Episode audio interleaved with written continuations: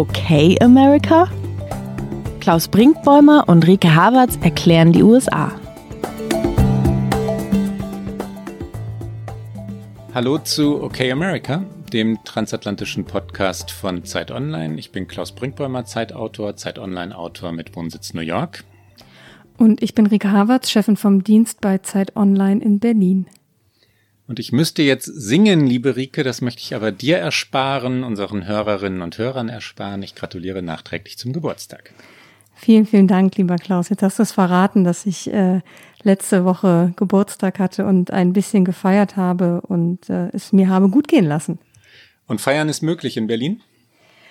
Feiern ist äh, Corona-konform möglich. Also ich habe jetzt keine wilde Party geschmissen, auch wenn es ein runder Geburtstag war. Das war ganz am Anfang des Jahres mal der Plan, dass ich ein bisschen größer feier und das äh, habe ich nicht gemacht, weil damit hat man oder habe ich auf jeden Fall kein gutes Gefühl. Aber das ist ja äh, dankbar, wenn man im Sommer Geburtstag hat. Und es war dann tatsächlich auch mal sehr schön in Berlin. Und dann habe ich draußen im Hof mit ein paar Freunden und meiner Familie gefeiert. Und unter freiem Himmel mit nicht so arg vielen Leuten geht's dann ja doch ganz gut. Und Berliner sind an Ruhestörungen inzwischen wieder gewöhnt, ja? Nee, das sind sie tatsächlich nicht. Sind sie natürlich nicht? haben nein, natürlich haben sich Nachbarn äh, bei mir äh, beschwert über die Musik, die wir gespielt haben und das auch noch weit vor Mitternacht und äh, wir waren jetzt wirklich nicht so wild unterwegs, aber gut. Moment, das war dann Kreuz, Kreuzberg, oder? Du wohnst in Kreuzberg. Ich wohne ui. in Kreuzberg und ich sage mal, äh, vor der Tür die Admiralbrücke ist deutlich länger, deutlich lauter als das, was wir da im Hof so äh, an Musik gespielt haben äh, am, am Wochenende. Aber die Polizei war dann auch eher das geringere Problem. Es kam dann auch noch die Feuerwehr, weil wir dann im Haus, und das war nicht durch die Party natürlich, einen Wasserrohrbruch hatten im Keller. Und das hat die Party dann aber abrupt beendet äh, zum Vergnügen meiner Nachbarn, weil dann war die Musik natürlich aus, weil äh, es gab kein Wasser mehr im Haus das ganze Wochenende und äh, da musste ich dann die Gäste leider nach Hause schicken. Oh je. Aber eine Party, an die man sich sehr, sehr lange erinnern wird. Das wirst du, das hoffe ich. Gratuliere nochmal. Danke. Wie ist es in New York gerade? Ja, wir erleben die letzten Ausläufer eines, eines heftigen Sturms, der, der ein Hurricane war, der die Küste heraufzog, von den Bahamas kam äh, und dann über Carolina, South, North Carolina, South Carolina ähm, die Küste hochzog. Ähm, es, war, es waren heftige Gewitter. Ähm, das erzähle ich deshalb, weil es mich als Segler betrübt. Ich konnte nicht segeln in den letzten Tagen. Regatten hätten eigentlich stattfinden sollen, haben aber nicht stattgefunden. Und das ist meine Flucht, Ausflucht in diesen Corona-Wochen mit der immer selben Crew. Ganz vorsichtig. Äh, es ist natürlich logischerweise draußen. Das kann man riskieren, ja, zu segeln. Und ansonsten riskieren wir halt immer noch nichts, weil die Zahlen, die Covid-19-Zahlen in Amerika verheerend sind nach wie vor und immer noch und immer wieder aufs Neue. Jetzt inzwischen 157, 158.000 Tote, es sind im Moment etwa 1000 Tote pro Tag. Die Fallzahlen steigen nach wie vor in so wichtigen großen Bundesstaaten wie Florida. Und ähm, im Moment fühlt es sich in New York so an, als seien wir hier in einer Oase. Ähm, um uns herum Schreckenszahlen und in Wahrheit warten alle darauf, dass es auch in New York wieder von vorne beginnt. Und das ist ähm, ja, beängstigend fühlt es sich im Moment noch nicht an, aber irgendwie bedrohlich dann doch. Wir haben ja schon oft darüber geredet und da möchte ich jetzt gar nicht so sehr ins Detail gehen, aber das Land schafft das nicht. Die USA kommen da wirklich nicht äh, zu einer Strategie, sie kommen nicht dahin, dass sie es ähm, irgendwie kontinuierlich angehen und, und das verunsichert alle und da schließe ich mich ein. Und das führt im Grunde direkt zu unserem Thema. Wir sprechen zwar nicht über Corona, dann aber wieder doch, weil wir wollen in dieser Folge über die Wirtschaft in den USA sprechen. Und das hat ja Denn miteinander um, zu tun. Hm. Genau, es hat natürlich miteinander zu tun und das ist im Grunde der zweite Sturm, der gerade über die USA hinwegzieht, wenn wir mal im Bild bleiben wollen. Und wir hoffen natürlich, dass äh, in der Weltstadt New York, Klaus, dein Internet stabil bleibt, weil wir wissen ja, oder diejenigen, die mal in New York waren, wissen, das ist manchmal doch auch ein bisschen dörflich, wenn es dann darum geht, die Kommunikation in so Unwetterzeiten aufrechtzuerhalten. Ja, ich staune immer wieder darüber, dass dieses Land sich, äh, sich, sich in allem für, für führend hält, was ähm, also Sport, Wirtschaft, Politik natürlich auch, Medizin äh, verblüffenderweise immer noch angeht. Ähm, Infrastruktur, äh, Hilfe. Also wenn es schneit, dann bricht in New York ähm, das Internet zusammen oder man kann nicht mehr telefonieren und wenn es regnet, kann man nicht fernsehen. Es ist ein, also wirklich nur um einen Hauch übertrieben. In Wahrheit ist es aber so. Wir drücken also die Daumen, dass diese eine Stunde für die Aufzeichnung das Internet ganz stabil bleibt. Und kennst du eigentlich diese, diese, kennst du mit Sicherheit diese Oberlandleitungen, die es in sämtlich, ja, sämtlichen amerikanischen Kleinstädten gibt, in New York glücklicherweise nicht, also wo dann äh, alle Verbindungen immer noch überirdisch geführt werden, Stromverbindungen meine ich jetzt natürlich, und, ähm, und dann an so wackeligen riesigen Holzmasten hängen, die dann teilweise wirklich umfallen, wenn es weht. Also mit ein bisschen Wind äh, knicken dann in Portsmouth, New Hampshire die Masten ein und ähm, die Menschen sitzen in ihren Häusern und können nicht mehr fernsehen, die Abend. es ist äh, ikonisch, finde ich schon fast fürs, fürs Landschaftsbild in den USA, diese, ja. diese Überlandleitung. Aber lass uns über die Wirtschaft sprechen in du New York. Zum du Thema kommen, es, ja? Ich möchte natürlich unbedingt zum Thema kommen. Ich treibe uns an mit dem Blick auf die Uhr, damit wir schön in unserer Stunde bleiben, die wir haben. Aber vor allen Dingen, weil wir gerade schon über New York sprechen, du siehst es ja jeden Tag vermutlich vor der Tür, wo mehr und mehr Geschäfte einfach schließen, beziehungsweise lange hatten sie geschlossen und viele von denen auch nicht mehr aufmachen können.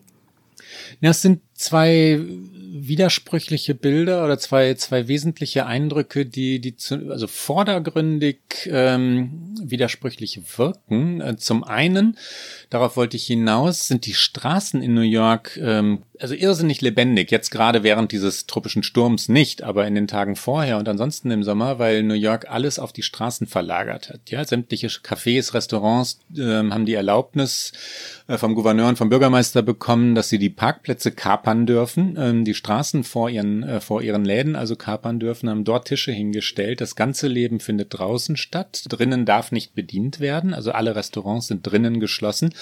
Und das sorgt für den Eindruck einer, einer irrsinnig lebendigen Stadt, was überraschend kommt, wenn man dann das andere Bild dagegen hält, was hier alles schließt. Ja, die, so viele Läden sind vernagelt und verrammelt, ähm, die, also ganze Ketten sind weg, was, was dann auch traurig ist. Ich, ich mochte die, die großen Ketten, die diese Stadt ähm, wirklich an jedem Block besetzen, CVS, diese ganzen Drogerieläden oder Starbucks oder so, in Wahrheit noch nie, aber Pain Quotidien zum Beispiel, kennst du das? Pain Quotidien, ja. belgische Bäckereikette, die, ähm, die wunderschöne Cafés am, im Bryant Park oder in, in so, an so echt schönen Orten in New York hatte, ist, ist bankrott und weg. Der Amerika-Ableger ist weg, ja, der ist, der ist schlicht pleite.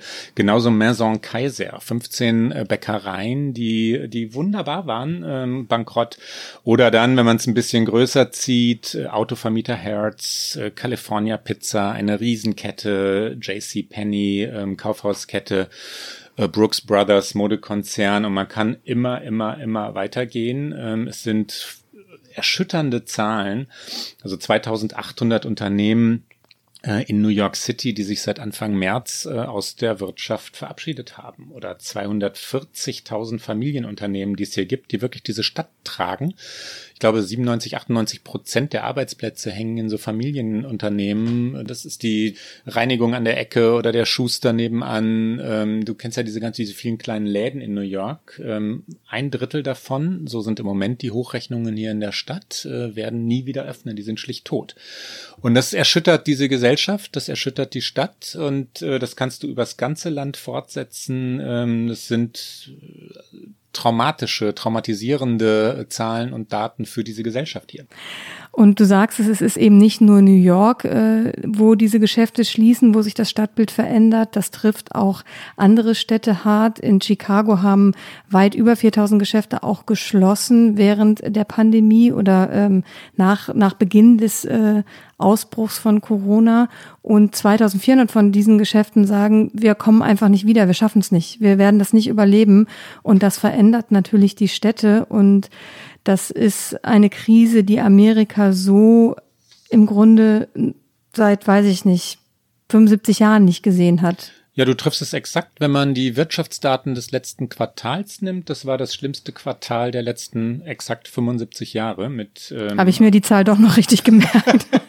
mit einem um 9,5 Prozent gefallenen Bruttoinlandsprodukt. Und wir haben es gerade schon gesagt, äh, Beispielen, die sich, die sich in, in ja jede Facette des Wirtschaftslebens erstrecken. Ja, Diane von Fürstenberg ähm, hat im Februar dieses Jahres einen, einen großen Orden in Frankreich bekommen, Ehrenlegion, ähm, wurde dort gefeiert, war auf dem ähm, Höhepunkt ihrer Karriere. Ich weiß nicht, ob man das so noch sagen kann, weil sie seit vielen Jahrzehnten natürlich ein Star in der Modewelt ist. Äh, jedenfalls kam es vollkommen überraschend für sie. Sie konnte offenbar seit einiger Zeit schon Rechnungen nicht begleichen. Das hatte, hatte sie aber verstecken können. Und dann kam Covid-19 und plötzlich sind hier 18 von 19 Filialen in den USA beschlossen. Sie hat eine große, das ist der Sitz ihrer, ihres Konzerns äh, im Meatpacking District ähm, heruntergefahren, eine Etage noch, also die gibt es noch. Diane von Fürstenberg ist noch nicht verschwunden, aber auch sie wird es mutmaßlich nicht schaffen. Es erwischt hier wirklich äh, die gesamte Wirtschaft. Und es sind ja nicht nur die großen Namen, sondern es gibt natürlich auch die kleinen Geschäfte, du hast die schon erwähnt, aber auch mittelständische Unternehmen, zum Beispiel äh, Restaurantbetreiber. Und da hat NPR, also der National Public Radio, die hatten äh, kürzlich einen Beitrag und da haben sie mehrere Stimmen zu Wort kommen lassen. Und zwar unter anderem auch äh, Cameron Mitchell. Das ist jetzt kein großer Name, aber der Unternehmer betreibt mehr als 50 Restaurants in 13 Bundesstaaten und ist seit 40 Jahren im Geschäft und sagt, äh, das ist das Härteste, was er je erlebt hat. Und er vergleicht diese Pandemie mit einem Hurricane und sagte, im Juni hatte sich das Geschäft eigentlich schon etwas erholt. Gerade in Florida schien es, als kehre man zur Normalität zurück. Und dabei ist man eigentlich gerade noch im Auge des Sturms. Wir hören mal einmal ganz kurz rein. Some businesses are more vulnerable than others. Baravesh described a kind of two speed recovery, and you can hear that in some of the folks I've been talking with this week. Restaurant owner Cameron Mitchell, he likens this pandemic to a hurricane. Uh, he says what appeared to be a business rebound in June turned out to be only the eye of the storm, and now he's being buffeted again by gale force winds. It's the most prolonged, difficult operating environment I've ever been a leader in. I've been in this business for 40 years. Mitchell operates restaurants in 13 states, and he points to Florida as an example. His outlets there were almost back to normal in early June, but as infections took off, business dropped again. Wenn man mal sich fragt, woran liegt denn das eigentlich? Äh, traurige, trostlose und im auch strategischen, politischen Sinne erschütternde ist, dass, dass es halt immer wieder neu anfängt und dass immer wieder ein neuer Bundesstaat äh, Zentrum der Krise ist und sich dann eine Welle äh, zu anderen Staaten bewegt. Und da sind wir wieder beim Ausgangspunkt Covid-19. Ähm, die wesentliche strategische Frage ist, glaube ich, falsch beantwortet worden. Und, äh, und diesen Fehler müssten die USA korrigieren. Also zu sagen, wir vergessen jetzt mal Covid-19. Das war ja das, was das Weiße Haus gemacht hat. Wir, wir, haben, wir lassen das jetzt mal. Wir konzentrieren uns darauf, ähm, dass wir die Wirtschaft wieder in Gang bringen, ignorieren die Zahlen, äh, die Corona uns beschert weil die Behandlung nicht schlimmer sein dürfe als die Krankheit. Das ist ja das Trump-Zitat von damals. Also Wirtschaft bitte wieder auf und Schulen wieder auf. Und äh, alle gehen zur Arbeit, alle sollen konsumieren. Ähm, wir sind stärker als dieses Virus. Das war der Fehler. Die USA hätten sagen müssen, ähm, wir versuchen diese gesundheitliche Krise, die Pandemie, zu besiegen oder zumindest einzudämmen, erst einmal zu verstehen. Sie haben es in Wahrheit ja noch nicht mal verstanden bis heute. Ähm, und dann danach zu sagen, okay, und was bedeutet das jetzt? Können wir die Schulen wieder öffnen? Wie gehen wir an die Wirtschaft heran? Dass es nach wie vor keine nationale Strategie äh, gegen Covid-19 gibt, sondern nur Bundesstaaten oder Städte, die das jeweils für sich machen und unterschiedlich machen, sorgt dafür, dass keinerlei Solidarität entstanden ist und keinerlei kontinuierliche, konsequente Handlungsweise. Und so kann eine Wirtschaft nicht funktionieren. So kann äh, eine Gesellschaft nicht funktionieren, aber so kann natürlich auch niemand planen.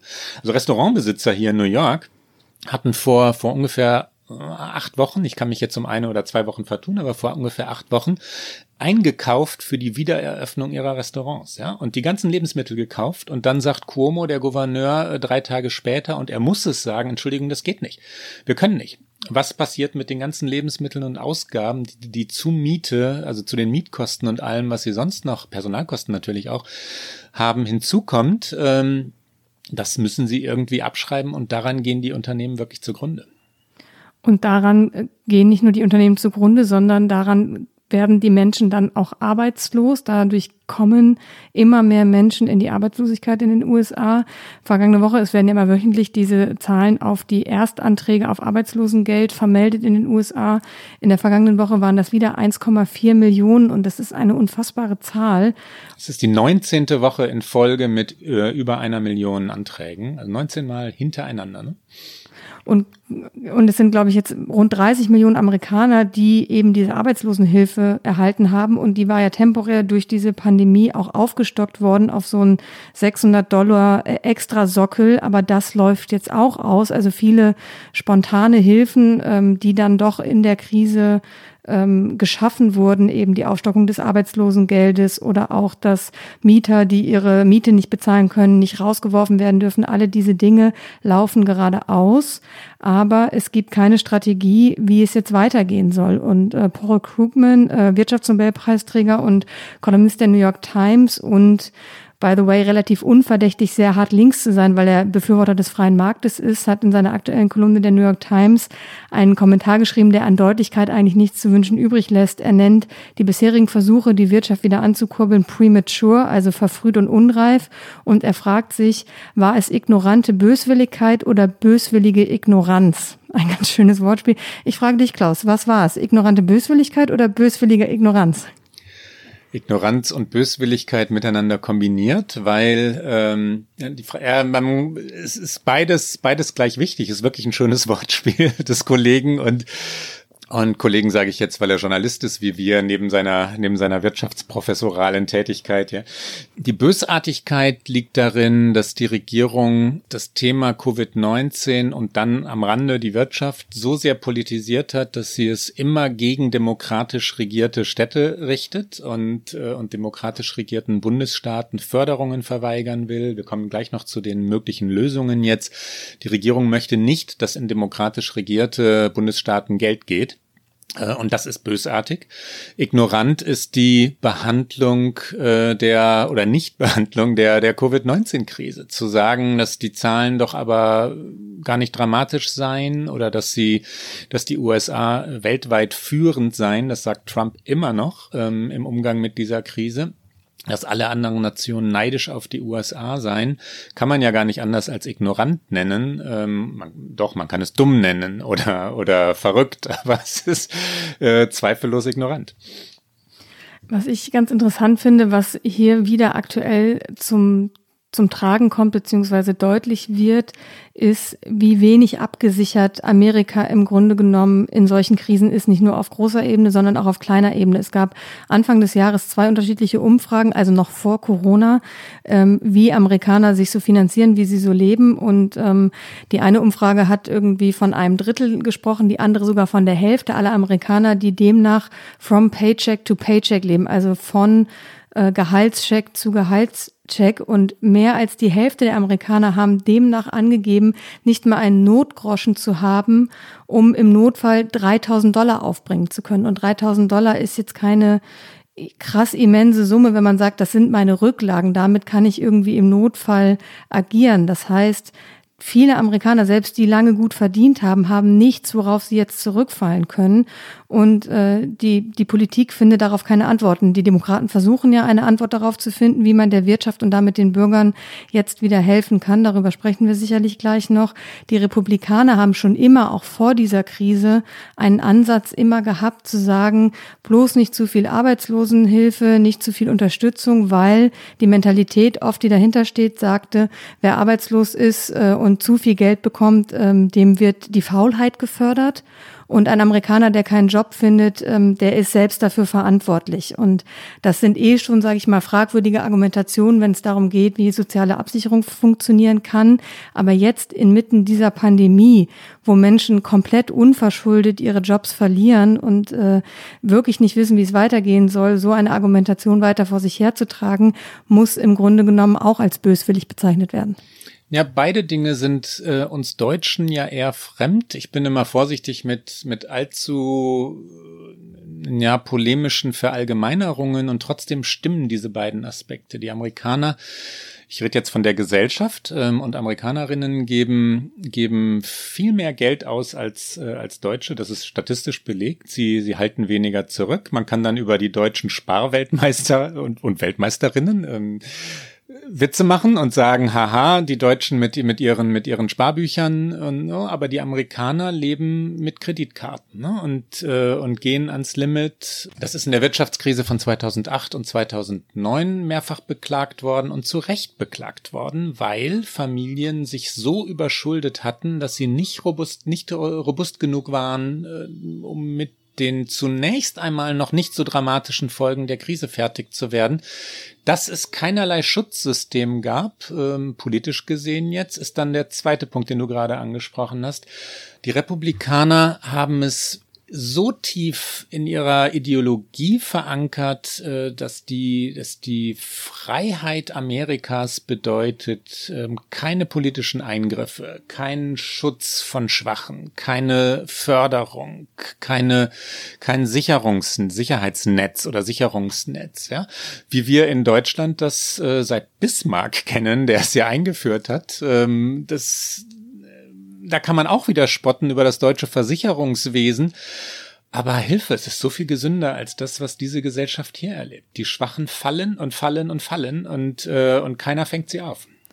Ich finde, man kann ja grundsätzlich darüber reden, dass ein Staat eine unterschiedliche Vorstellung davon hat, wie Staat auszusehen hat und wie Eingriff von Staat auszusehen hat. Und auch darüber haben wir schon häufiger mal gesprochen, dass viele Amerikaner das auch voll okay finden, dass sie in weiten Teilen selbst verantwortlich sind für ihr Leben und, und für ihr, ihr Wohlsein. Aber die Frage ist natürlich, wie reagiert dann ein Staat in einer noch nie dagewesenen Krise, in einer Pandemie, in einer Ausnahmesituation?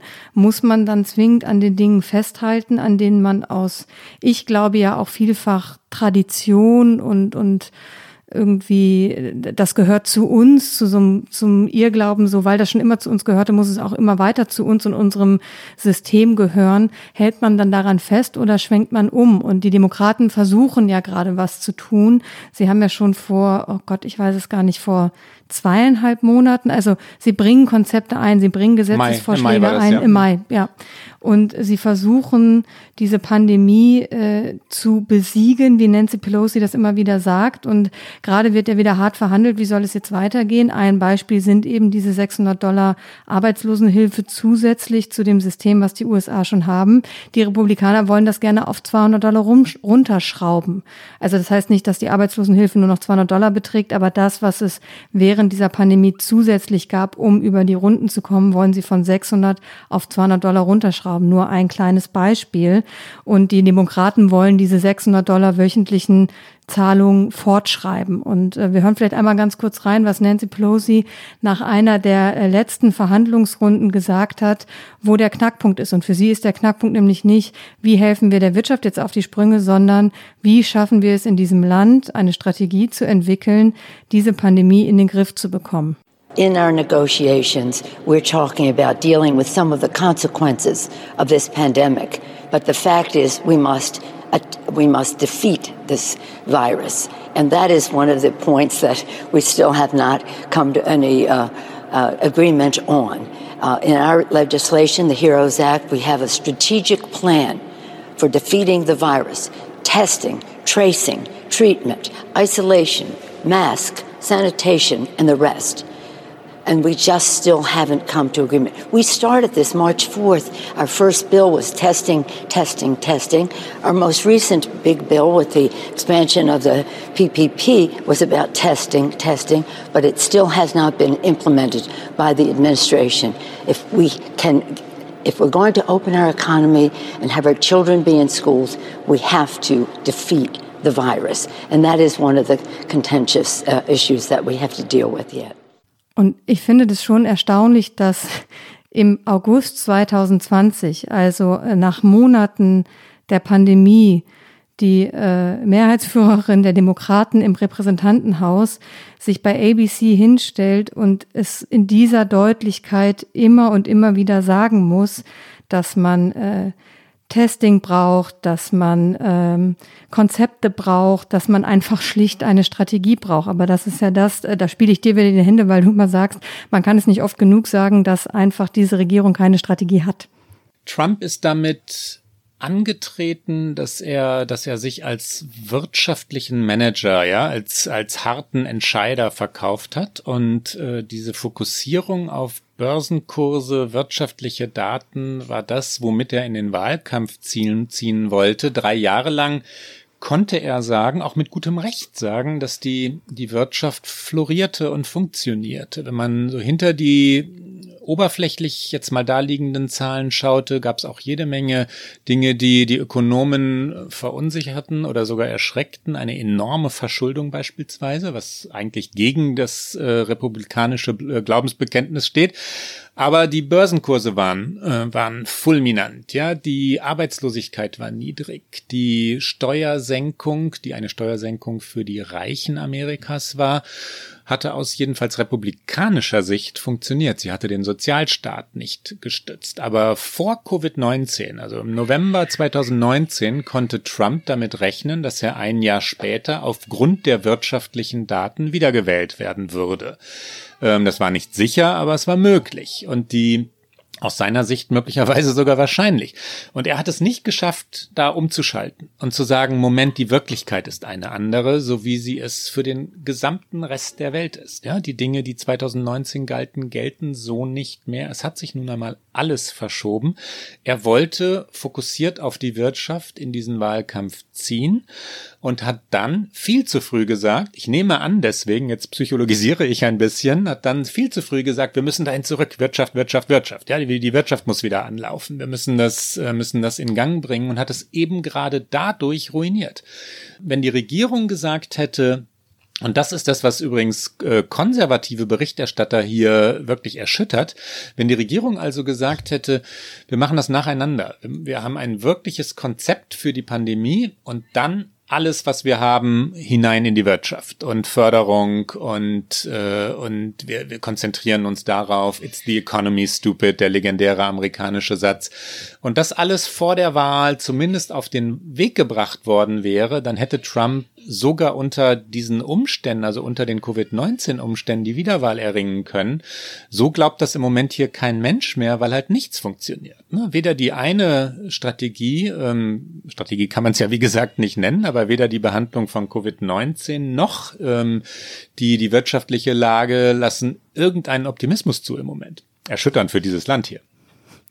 Und äh, hinzu kommt ja auch noch, unabhängig davon, was Trump äh, erratisch tut oder nicht tut, der Kongress hat im Grunde kaum noch Zeit, sich zu einigen. Unsere Sendung wird am Donnerstag ausgestrahlt. Einen Tag später geht der Kongress in eine einmonatige Sommerpause. Und das heißt, äh, dann passiert erstmal gar nichts mehr. Und dann, wenn wir einen Monat weiterdenken, ist September und dann ist eigentlich nur noch Wahlkampf. Und äh, die Frage, die man sich ja stellen muss, wie kann den Amerikanern jetzt geholfen werden? Und ich sehe da wenig Chancen, dass jetzt in, in dieser wenigen Zeit noch irgendeine Form von Kompromiss möglich ist. Und es ist ja nicht so, dass man sich nicht über den Weg streiten kann. Wir haben das äh, auf Ebene der Europäischen Union gesehen. Da gab es auch unterschiedliche Vorstellungen darüber, wie jetzt äh, der Wirtschaft zu helfen sein kann in dieser Krise. Es gab den Plan von Macron und Merkel. Dann gab es äh, die sparsamen vier um die Ministerpräsidenten in Österreich und den Niederlanden unter anderem. Und äh, dieser Gipfel, der jetzt schon äh, ein paar Tage, auch ein paar Tage länger her ist, wurde verlängert und verlängert und verlängert. Am Ende gab es aber ein Ergebnis und es gab einen Kompromiss. Und da sind wir wieder bei meinem pessimistischen, die Amerikaner und vor allen Dingen die amerikanische Politik ist nicht mehr kompromissfähig. Ich sehe nicht, wo dieser Kompromiss gerade herkommen soll. Aber gerade jetzt wäre der Moment, wo man eigentlich dieses politische Kalkül zur Seite schieben müsste, um zu sagen, okay, wir sehen, alles, was wir bisher gemacht haben, hat keinen Effekt gehabt, jetzt müssen wir gemeinschaftlich handeln.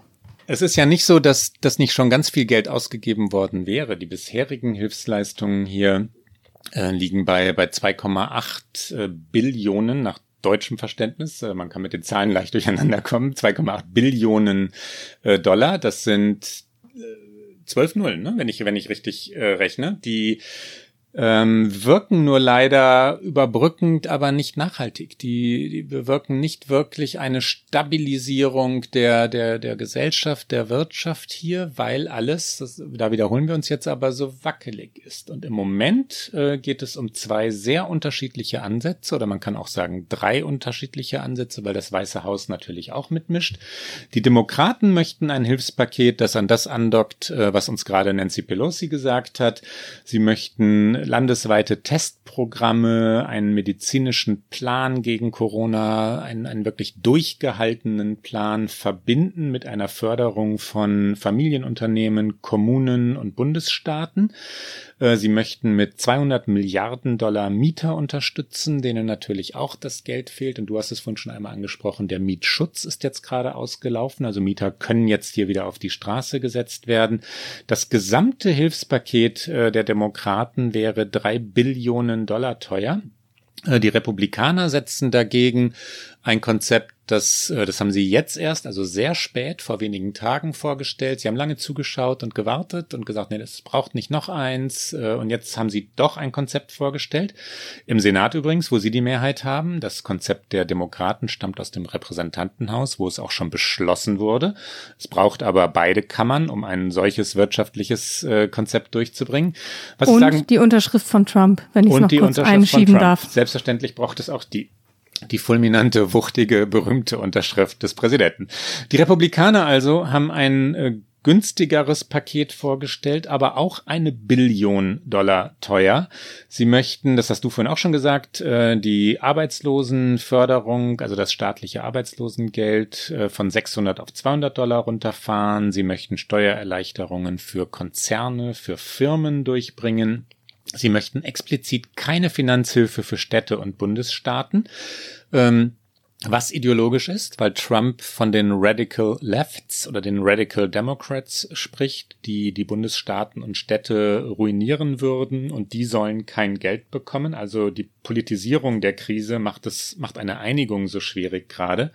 Und sie möchten auch keinerlei medizinische Dinge äh, in ihrem Vorschlag haben, weil sie nicht eingestehen möchten, das ist jetzt meine Interpretation, das sagen sie natürlich selber nicht, dass da Fehler gemacht worden seien, dass es eine Kursänderung brauche.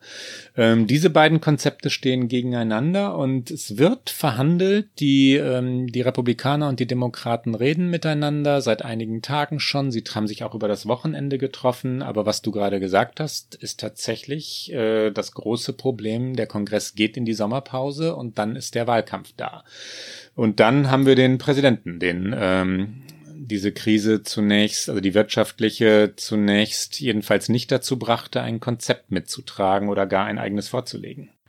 Ja, und da kommt dann wieder so ein typischer Trump, der dann einfach äh, zu dem Vorschlag der Demokraten zum Beispiel sagt, we just don't care. Also es interessiert ihn einfach nicht. Dabei müsste es ihn aber interessieren. Und alle Experten, die sich in diesen Tagen so äußern, sagen halt auch, wie immanent wichtig es wäre, dass sich jetzt äh, alle politischen Ebenen dafür interessieren. Es gibt nicht nur die Federal Reserve auf Bundesebene, sondern es gibt auch mehrere re große Regionalbanken in den USA, unter anderem die Federal Reserve Bank of Chicago und dessen Präsident Charles Evans hat äh, Anfang dieser Woche gesagt, der Ball liegt beim Kongress und sagt, Fiskalpolitik, also der Staat, der jetzt einfach äh, Politik macht, Wirtschaftspolitik sei fundamental für eine Erholung der Wirtschaft, eine Senkung der Arbeitslosenquote und äh, einfach extrem wichtig, um die Menschen wieder sicher zur Arbeit schicken zu können und auch um die Schulen wieder öffnen zu können. Es geht da ja auch nicht nur um die Rettung von Arbeitsplätzen oder ähm, gute Wirtschaftszahlen, sondern es geht natürlich schlicht um den Alltag der Menschen. Wie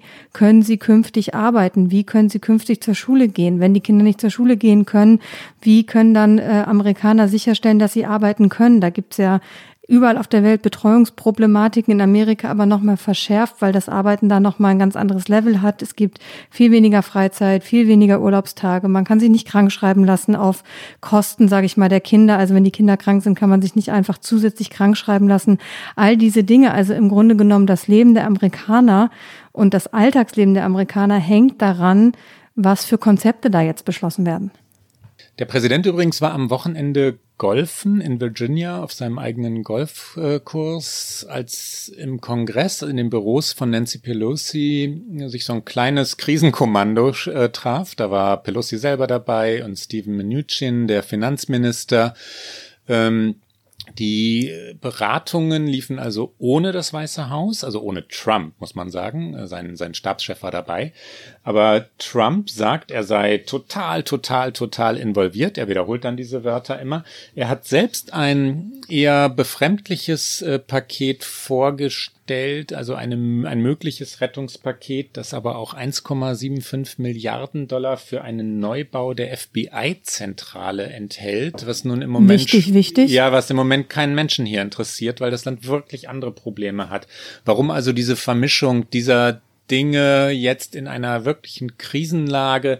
Das verstehen auch die Republikaner nicht. Ähm, wenn man sehr genau hinhört in Washington, gibt es im Moment erstaunlich viele Republikaner, die sagen, also deshalb erstaunlich, weil, weil, weil sie jetzt jahrelang so loyal waren, die im Moment sagen, lasst uns mal versuchen, das ohne den Präsidenten zu machen. Lasst uns mal versuchen, an dem vorbeizukommen, weil er so erratisch ist. Ja, es ist ja übrigens jetzt ein ganz kleiner Exkurs, gerade in Wirtschaftsdingen so, dass Trump etwas macht, was, äh, was seine Vorgänger, egal ob demokratisch oder republikanisch, immer bloß, bloß, bloß gemieden haben, äh, nämlich die Einmischung in ähm, wirtschaftliche Entscheidungen, also in Konzernpolitik. Dass er TikTok äh, aus den USA verbannen wollte, sperren wollte und dann einen Tag später sagt, nee, doch nicht, weil Microsoft äh, TikTok kaufen will. Oder dass er Boeing beschimpft, weil Air Force One, das präsidiale Flugzeug, zu teuer sei. Oder dass er Autokonzerne beschimpft, weil sie Fabriken schließen wollen und dann dafür sorgt, sorgt, dass deren Börsenkurse zusammenkrachen. Diese, diese übergriffige, ähm, nennen wir es mal Wirtschaftspolitik, ja. Ähm, es sind in Wahrheit Wirtschaftsemotionen. Es ist nicht wirklich politisch durchdachtes Handeln, sorgt dafür, dass die Wirtschaft nicht stabiler ist. Also natürlich nicht, weil Konzerne nicht wissen, Moment, was, was will denn eigentlich der Präsident und womit verärgern wir ihn und wo können wir dem Weißen Haus ausweichen, damit es uns bitte nicht auf dem Radar hat. Im Moment konzentriert sich Trump übrigens darauf, möglichst schnell einen Impfstoff ähm, herbeizuschaffen, herbeizuwünschen und das Datum, was immer wieder fällt, was Jared Kushner immer wieder gesagt, können wir im Oktober einen Impfstoff haben. Oktober heißt logischerweise vor der Wahl, die am 3. November ist. Die große Sorge in der Pharmaindustrie hier ist, ähm, wird das jetzt überstürzt äh, behandelt? Also werden Impfstoffe auf den Weg gezwungen, die überhaupt noch nicht so weit sind, die nicht wirklich getestet sind? um hier die Wahl des Präsidenten, die Wiederwahl des Präsidenten zu sichern. Auch da geht es wieder um die Vermischung von Wirtschaft und Politik und das steht am Anfang, aber man ahnt nichts Gutes, ne? Donald Trump stellt halt in diesen Tagen aus meiner Sicht alles unter sein Wahlkampfmotto ja, ja. The Great American Comeback und äh, das ist ja das ist halt sein sein Versuch diese Wahl, die er dann äh, in einem Tweet mal äh, kurz verschieben will, um das dann doch wieder zurückzunehmen, weil natürlich auch äh, alle Republikaner äh, oder viele Republikaner gesagt haben, man kann jetzt hier nicht einfach äh, eine Wahl verschieben, nur weil einem vielleicht gerade die Umfragen nicht passen. Die Frage, Klammer auf, die da natürlich hintersteht, ist, wie dieses Land inmitten einer Pandemie diese Wahl organisieren will. Auch darum wird sich ja nicht wirklich gekümmert, aber auf jeden Fall wird Donald Trump das Great American Comeback für sich in allen Bereichen reklamieren. Deswegen diese äh, Suche nach dem Impfstoff beziehungsweise dieses ominöse Oktoberdatum, was für ihn da vielleicht auch hilfreich ist, dass sich tatsächlich ja einige auch äh, wirtschaftskräftige Zweige wieder öffnen. Der Sport zum Beispiel in den USA ist in Teilen wieder losgegangen. Ja, und Unterhaltungsindustrie, und dazu zählt hier der, der Leistungssport, der kommerzielle Leistungssport jedenfalls, ist groß. Ja, das Land ist unterhaltungsfixiert und begeistert und die Sportligen spielen eine enorme Rolle. Die NBA im Basketball oder die NFL Football im Winter äh, sind, sind enorm wichtig. Das, sind, das ist interessant übrigens, weil die, weil die Konzepte der Ligen ganz unterschiedlich sind. Einige folgen dem deutschen Vorbild. Das ist äh, verblüffenderweise der Basketball, also dass die NBA äh, der deutschen Basketball-Bundesliga mal, mal folgen würde, hätte ich so auch nicht erwartet. Aber die deutsche Basketballliga hatte ja in München ihr Finalturnier ausgetragen und jetzt äh, hat die NBA gesagt, okay, wir gehen auch in einen sogenannten Bubble, also einen Ort, wo sämtliche Mannschaften eingeschlossen sind. Die Spieler dürfen nicht raus. Äh, es ist Orlando, also ausgerechnet Florida, wo, wo Corona nun, nun wütet in diesen Wochen.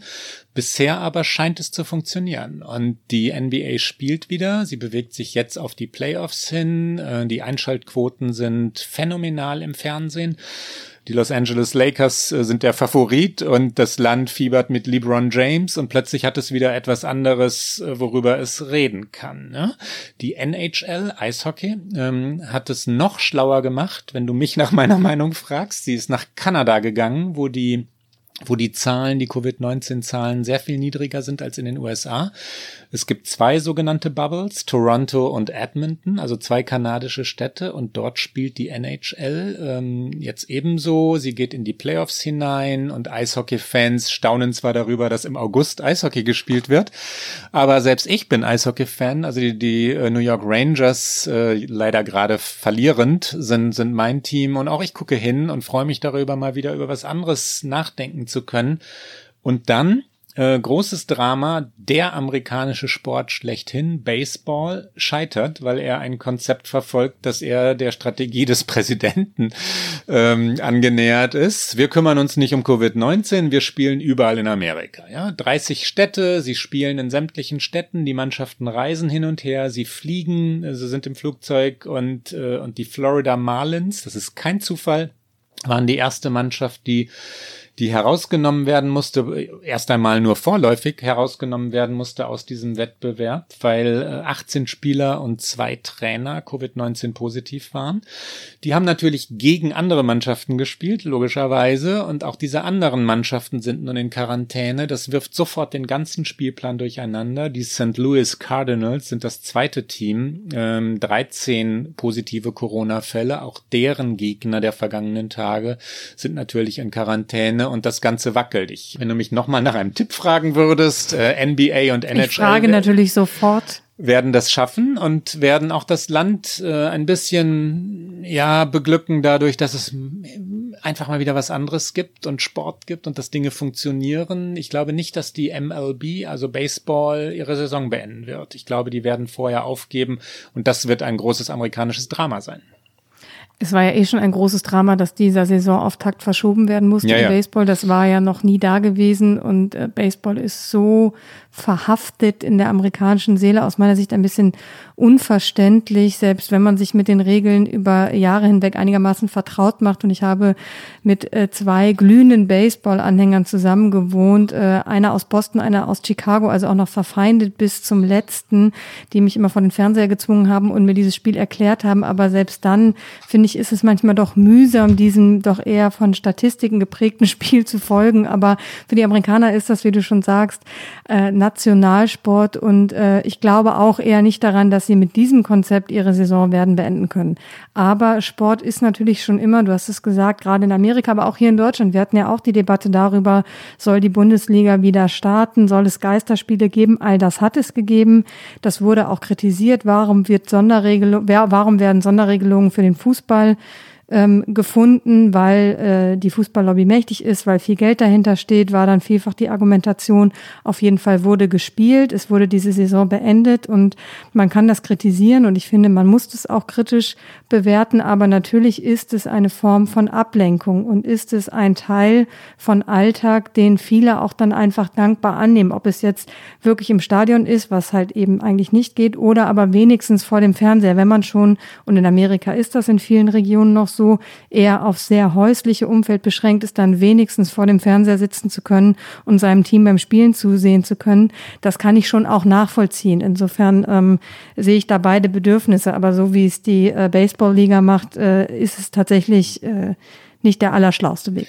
Das ist jetzt ein völlig unwichtiger Exkurs, deswegen nur einen Satz. Mich stört das hier in Amerika übrigens überhaupt nicht, dass keine Fans da sind, weil die Inszenierung über Fernsehen so exzellent ist, also Kameras selbst in den Tornetzen beim Eishockey und so. Ähm, das ähm, das hat vielleicht auch damit zu tun, dass die amerikanischen Sportfans äh, gar nicht so zwingend notwendig sind wie die am, am die Hamburger gehen ja eh gerne, die gehen, bevor das Spiel zu Ende ist. Ja, ja, die gehen, bevor das zu Ende ist und sie essen gerne Hotdog und sie, sie kennen auch keine Fangesänge wie die Fans des FC St. Pauli am Millantor. Ähm, dort Fußball ohne Fans zu haben, ist richtig traurig. Ne? Hier geht's dann doch eher um das, was auf dem Spielfeld geschieht. Vom Sport noch einmal kurz zurück zur Politik. Äh, wir wissen, glaube ich, beide nicht, oder weißt du es, Klaus, welchen Sport Joe Biden am liebsten guckt. Ich vermute aus politischen Gründen natürlich entweder Baseball oder Football. Eins der beiden muss er toll finden.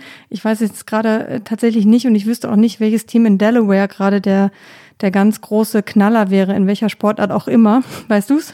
Nee, ich habe ihn mal bei Basketball und Baseballspielen gesehen, also im Fernsehen gesehen, aber die, diese Begeisterung, die Obama hatte, der ja selber Basketball gespielt hat und immer glücklich war, wenn er mit irgendwelchen NBA-Profis auf dem, auf dem Court stehen konnte und ein bisschen dribbeln und passen konnte und so, die hat äh, Joe Biden nie gehabt und jetzt mit 77 Jahren äh, auch nicht verraten. Ich würde ihn jetzt unter Baseball einordnen, aber so eine ganz dunkle Erinnerung ist das, mehr ich ist das nicht. Hm vermute auch, dass er in seiner langen politischen Karriere schon den ein oder anderen ersten Pitch äh, geworfen hat im Baseball, aber er wird vermutlich äh, nicht die Körbe werfen, so wie Obama.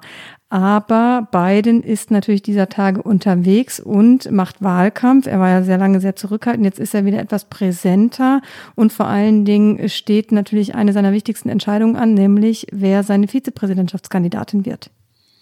Ja, die kommt in diesen Tagen. Ähm, die Suche ist jetzt in einem finalen Stadium. Biden führt jetzt sogenannte One-on-One-Interviews, Einzelgespräche mit den Favoritinnen. Und ähm, auf wen tippst du, liebe Rege? Jetzt sagst du immer noch Elizabeth Warren? ich möchte natürlich immer noch Elizabeth Warren sagen und sie ist auch immer noch nicht ganz von der Liste verschwunden. Aber es gibt andere Namen, die sich da äh, rauskristallisieren derzeit. Zum Beispiel hat die New York Times länger über Karen Bass und Susan Rice gesprochen gesprochen. Susan Rice ist für mich immer, sobald ich den Namen Susan Rice höre, denke ich an diese Dokumentation The Final Year, diesen Film über Obamas letztes Amtsjahr und zwar seine Außenpolitik. Und Susan Rice war in dieser Administration in der UN für die USA und äh, ich fand sie ganz erstaunlich in dieser Dokumentation. Insofern bin ich durchaus auch ein Fan von Susan Rice. Ich muss mir aber natürlich treu bleiben und sagen, Elizabeth Warren fände ich toll, aber ich glaube nicht, dass sie es wird. Wie siehst du es? Ich tippe im Moment, aber auch nur nach Lektüre und genauer Beobachtung der, so, so der, der Tweets und so Stimmungen bewertend auf Karen Bass, was mich selber überrascht, weil ich den Namen vor noch gar nicht so langer Zeit schlicht noch nie gehört hatte. Karen Bass ist äh, eine, eine Abgeordnete aus Kalifornien, Kongressabgeordnete, also Repräsentantenhaus, nicht Senat. Sie fing an oder bekannt hier im Land bekannter zu werden, als äh, Arnold Schwarzenegger noch Gouverneur war. Sie ist Afroamerikanerin, was in diesen Zeiten hier in den USA besonders wichtig ist. Biden wird gedrängt, äh, eine Afroamerikanerin zu nominieren. Die Black Lives Matter Bewegung äh, verlangt es geradezu. Die Frage, ob es taktisch not notwendig ist, ob es wichtig ist, ähm, wird, wird man erst hinterher beantworten können. Kamala Harris würde das Kriterium auch erfüllen, ist nach wie vor eine der Favoritinnen und was Männer, Frauen, also Geschlechterfragen angeht, finde ich es hochinteressant, dass Karen Bass jetzt gerade als Favoritin gehandelt wird. Also jetzt, da es auf die entscheidenden letzten Meter, also zur Entscheidung kommen wird, ähm, ist Karen Bass diejenige, die plötzlich in der Nummer eins Position zu sein scheint.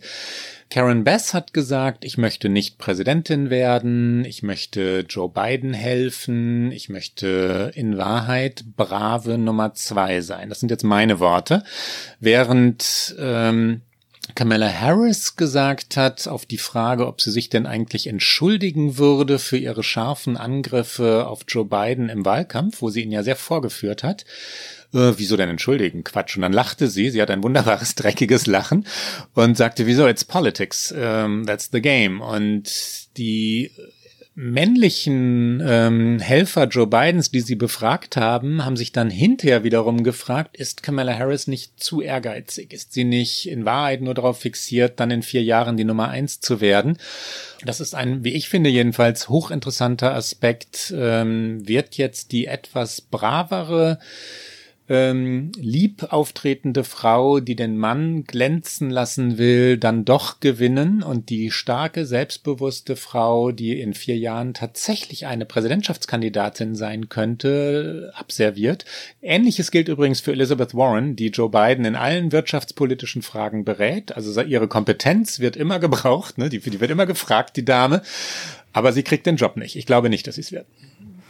Ich glaube es auch nicht, aber ich freue mich darüber, dass, wenn es dann raus ist, wir eine mal wieder weibliche Sendung machen und oh ja. über die Vizepräsidentschaftskandidatin von Joe Biden etwas ausführlicher sprechen.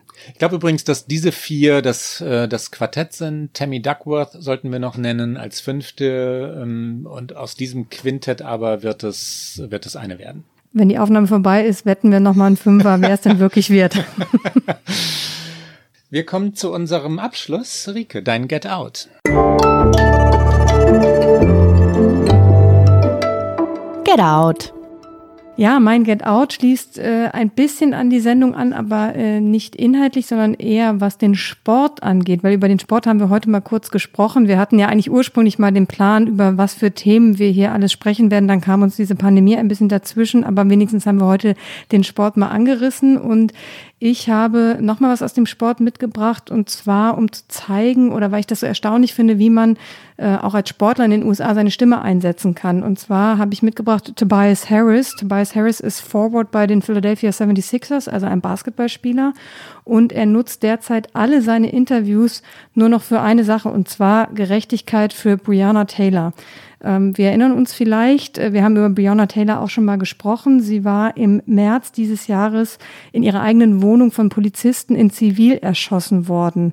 Diese weißen Polizisten hatten bei einer nächtlichen Drogenrazzia äh, die Wohnung von äh, Tyler gestürmt und ähm, während sie schlief und ihr Freund hat dann nach seiner Waffe gegriffen, die er rechtmäßig besitzt, weil er dachte, es würden irgendwelche Einbrecher ins Haus kommen und im Folge dieses Schusswechsels ist Taylor von mehreren Kugeln getroffen worden und gestorben. Und die Polizisten sind bislang nicht belangt worden. Es gab im Zuge der Black Lives Matter Demonstrationen immer wieder auch äh, große öffentlichen äh, Aufforderungen ähm, zu dem Generalstaatsanwalt in ähm, Kentucky, wo das Ganze passiert ist, dass er diese Polizisten belangen sollte, dass es eine Untersuchung geben muss. Und äh, Tobias Harris sagt jetzt in jedem Interview nur noch, dass er Justice for Breonna Taylor möchte und dass alle seine Antworten auf alle Fragen nur noch das sein werden und er für Interviews zur Verfügung stünde, aber seine Botschaft immer nur diese sein würde. Und wir hören mal kurz rein in zwei kurze Clips hintereinander geschnitten, wo er genau das den Journalisten erzählt. So Russell Westbrook, we saw collaborated with the NBPA to create those social justice shirts for the players. I know that you showed your support via some social media accounts. I'm just wondering if those shirts are something players plan to wear during warmups, or if there is a plan for those, or if you'll be involved in any way. Um, you know, no, nothing against the t-shirts, but we want to make sure that Daniel Cameron will arrest the cops and officers involved with Breonna Taylor's death. And um, yeah, that's all I got to say. Thanks, T. Um, let's go that's to. Gonna answer, that's going to be my answer for every question. Fair enough. For Daniel Cameron to step up and to do what's right. And that's the only message I got today. I appreciate everybody. Thanks. Thanks, T.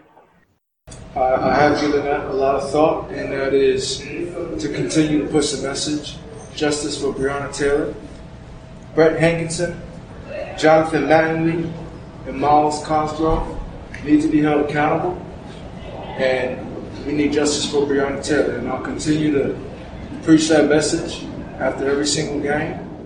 Das war mein Get Out für diese Woche. Was hast du mitgebracht, Klaus? Ist der nicht toll? Ähm, ich habe einen ja, Hörtipp für, für alle, die New York lieben, nach New York gerne reisen würden und jetzt in diesen Sommerwochen, wenn sie denn nach New York kommen würden, unter unseren Hörerinnen und unseren Hörern meine ich natürlich, ähm, selbstverständlich in diese, also all das, was es jetzt in New York im Sommer normalerweise geben müsste, eintauchen wollen würden, nämlich ähm, Musikfestivals, Theaterfestivals, ähm, die New York Philharmonics im Central Park oder das Open Air Kino im Bryant Park. Das sind so wunderschöne Sachen, die jetzt alle ausfallen. Ja, die New Yorker Sommer sind so schön. Ähm, ich jedenfalls liebe sie und ich nehme an, viele unserer Hörerinnen und Hörer auch. Ähm, eines meiner Lieblingsereignisse, was Kultur im Sommer in dieser schönen Stadt angeht, ist Shakespeare in the Park. Das ist ein, das ist ein Festival, das sich selber als das demokratischste Theaterereignis äh, der Welt natürlich, so ist das in New York, äh, bezeichnet, weil es kostenlos ist. Man muss dort ähm, in Wahrheit übernachten, wenn man normal, wenn man Karten kriegen will. Also die, die, die Schlangen wachsen und wachsen und wachsen. Mindestens zehn Stunden, zwölf Stunden muss man anstehen, wenn man eine Karte haben will. Auch Shakespeare in the Park fällt aus. Es gibt aber Shakespeare in the Park zum Hören, und zwar Richard II.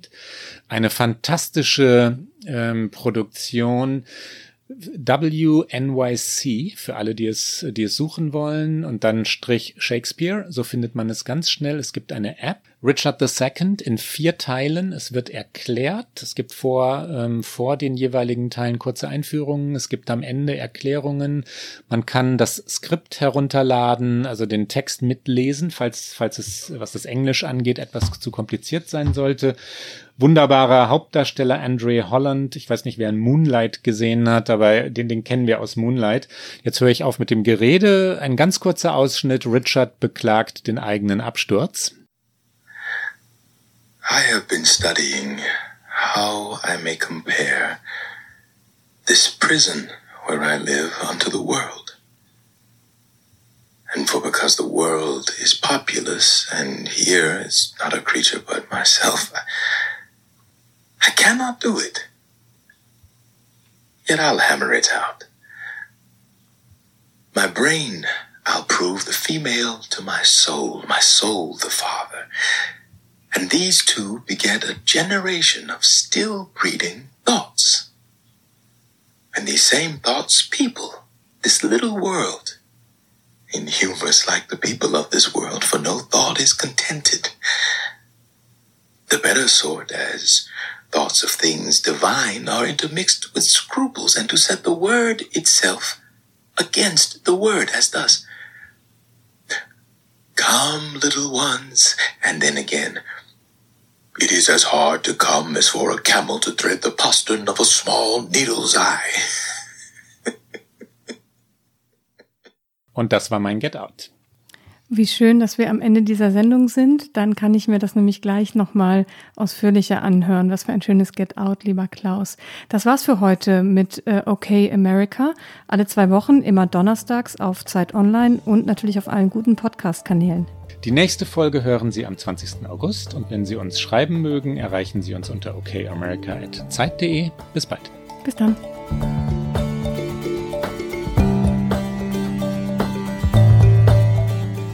Okay America ist ein Podcast von Zeit Online, produziert von poolartists.de.